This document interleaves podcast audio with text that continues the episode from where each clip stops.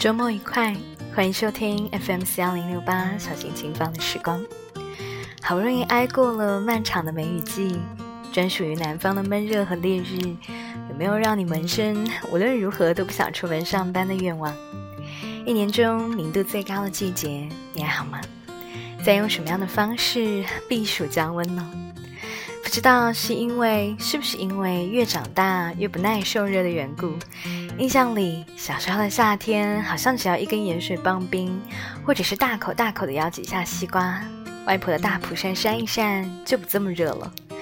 放在现在，好像这些基本都不管用。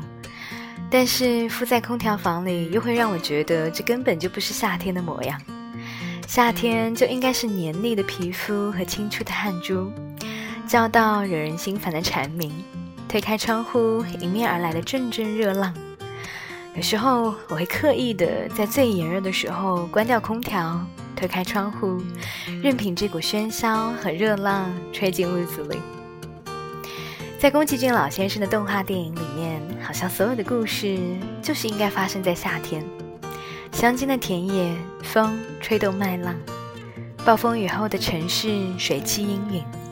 老老的旧房子长满了青蔓，一切都似乎太过宁静了，却因为发生在夏日这样的季节，带去的独属于夏天的喧嚣和天真烂漫，刚好中和了这些太过宁静的片刻，让故事充满着生机和可能。这也是我为什么偏偏独爱这个季节的原因。夏天快乐，我亲爱的小孩，愿你在喧嚣中。也能享受到片刻的宁静。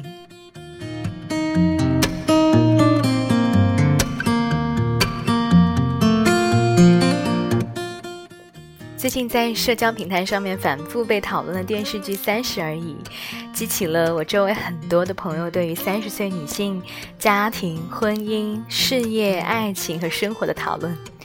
因为最近都在忙着构思很多的拍摄内容，所以我只是听追过的朋友给我还原剧情的原型。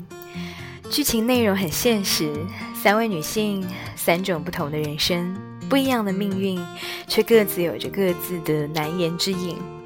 有人说这部剧很好，揭露了现实的残酷，剥去了三十岁婚姻、事业和爱情里面的种种光鲜亮丽的外表。很合适给这个年龄段的女性看，但我不这么认为。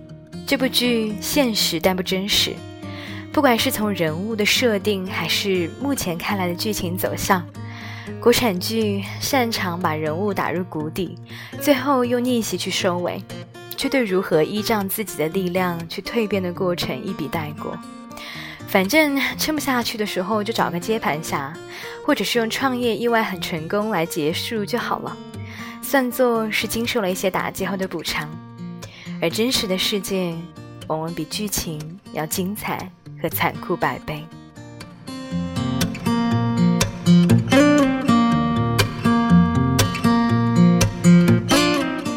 八月的第一期小心轻放的时光，我们在讨论三十岁以后的样子。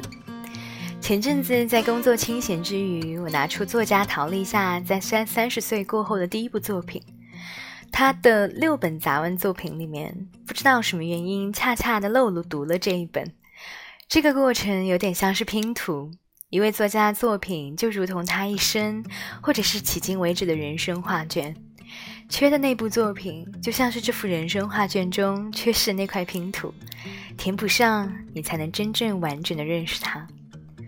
三十岁前，他写失恋，写独自旅行，写孤独，写眼泪，写回忆，写逝去的爱，和每个普通的女孩一样，被爱情伤过后，在谷底徘徊许久。他搬了家，辞掉了工作，开始远行，几年的时间，走过无数的地方，北到冰岛，南到非洲，跨越过山海，把家最终安在了上海。远行的经历让他最大限度地暴露在了孤独之下，却带给他无数来自于远方的惊喜和自由。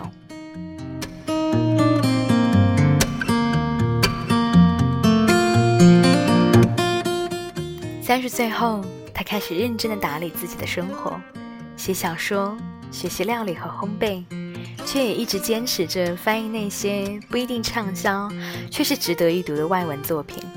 于是乎，他开始写生活里的极光片语，写感动和至诚，写温柔与平静。而这本刚好是他在三十岁后开始转变的第一部作品。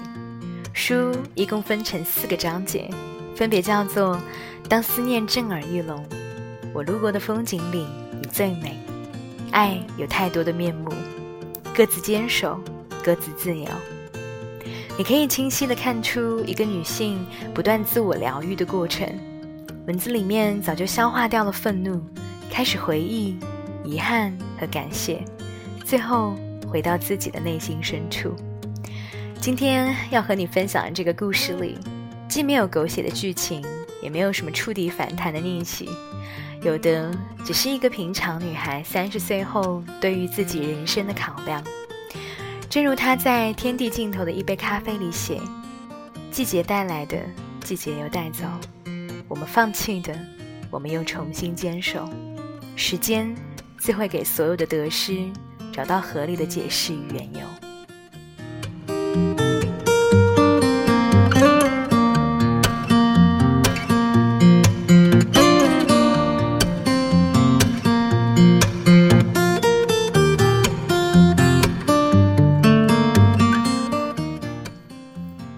松散的南十字星空下，我坐在海滩上看寄居蟹背着它们的壳四处寻找过夜的寄居所。退潮后，银灰色沙滩上堆着成片的白色珊瑚。棕色皮肤的少女送来了蓝色的饮料。下雪了，我说。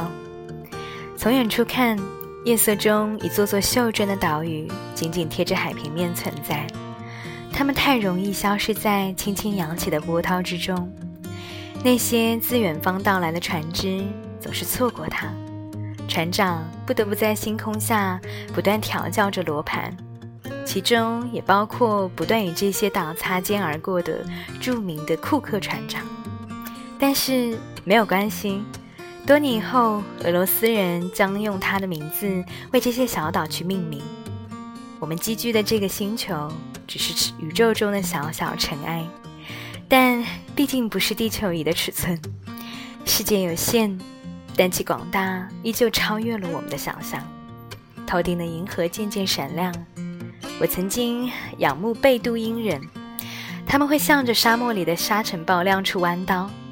后来在库克群岛听说了波利尼西亚人的冒险，以一叶小舟划过汪洋，像蒙上眼睛去摸索命运的面目。细节或许有些差异，但千百年来航海前的祈祷，如今依旧有船长至诚的吟诵。感谢落在我们身上的雨水，更感谢阳光。愿星空引领我们的航程。星空下的大海和沙漠其实是一样的，无论我们身在何地，哪个时代，远走的心也是一样的。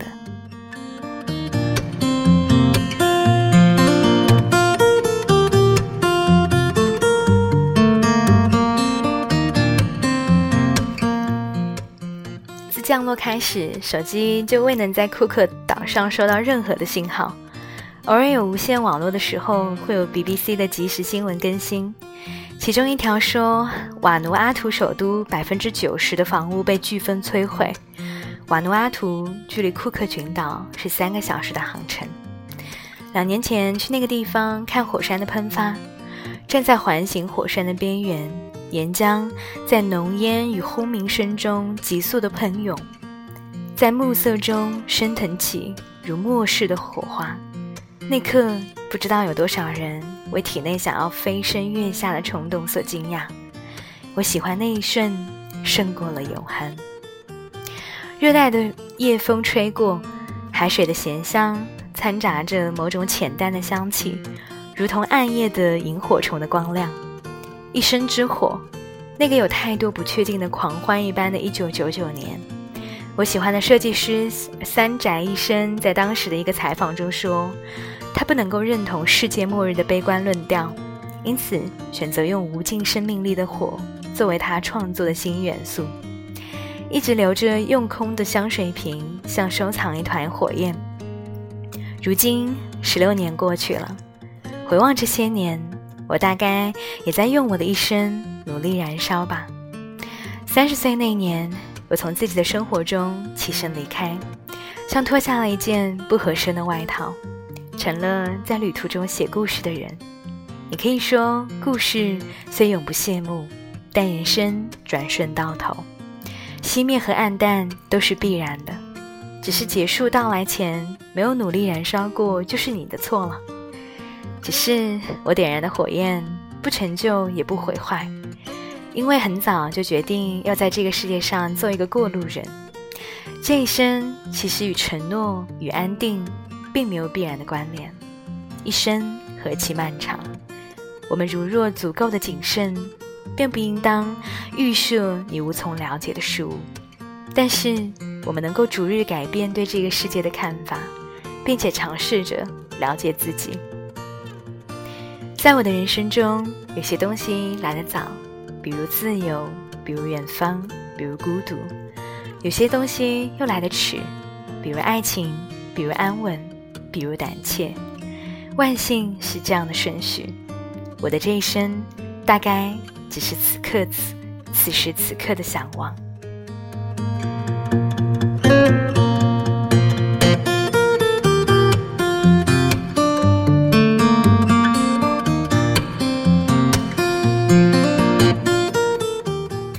典人斯文赫定第一次穿越塔克拉玛干沙漠的时候，三十岁；他在罗布泊发现了楼兰古城的时候，三十五岁；他沿着神山冈仁波齐峰攀登，最终发现了恒河源头的时候，四十二岁。此刻，在地球的另一端，印度喜马拉雅山扎斯卡尔峡谷的蓝色冰河间，雪豹出没。坎布里亚郡的休息室边，抬棺人在歇脚。爱尔兰西部神龙中摆着哀悼者留下的小石块，随手势发出了脆响。刘易斯岛的沼泽地带皱褶干涸如鹿皮。在地球的这一端，我喜欢的岛屿被飓风摧毁，我手上被毒虫叮咬，在沿血管脉络恶化，我背上的伤正在结疤。也会在漫长遥远的旅途中想起自己在上海的家，即便是时差带来的黑暗中，我还是清楚的知道客厅的样子：一张沙发，一盏台灯，一张长书桌，一块地毯。盆栽植物保持在死亡和生存的边缘。四十平方米的客厅里，连着小小的阳台，靠着门站一会儿，等待眼睛和适应了黑暗。即便白天也没有多少光亮的住处，慢慢在被遥远的霓虹染亮的混沌夜色中显现出了轮廓，露出了一种介乎等待与放弃之间的沉静表情。我又为什么会在这里呢？一个太平洋南端的小小岛屿，因为我想看看世界的壮阔和荒凉，然后埋头用精确的语句写生而为人的寡淡不堪。必须用最简简单的字词，在退无可退、避不可避时，依旧用商量的语气。我还想用平和的语气讲陷入爱情的沉醉与迷失，必须要用最温柔的词汇，在我们典当灵魂之后，给一贴疗样、疗伤的药剂。因为我们穿越茫茫人海、无边旷野、漫长岁月来相认。两个人的关系开阔而闭塞，正如我写下那些故事里时，置身的机舱，或者汪洋中小小的荒岛。我想说的不仅仅是远行时的孤独和疲惫，我想说的还有于困苦迷茫之中看见的自身，意志的坚韧，本能的不可抑制，相逢的无法预计和景色的壮美。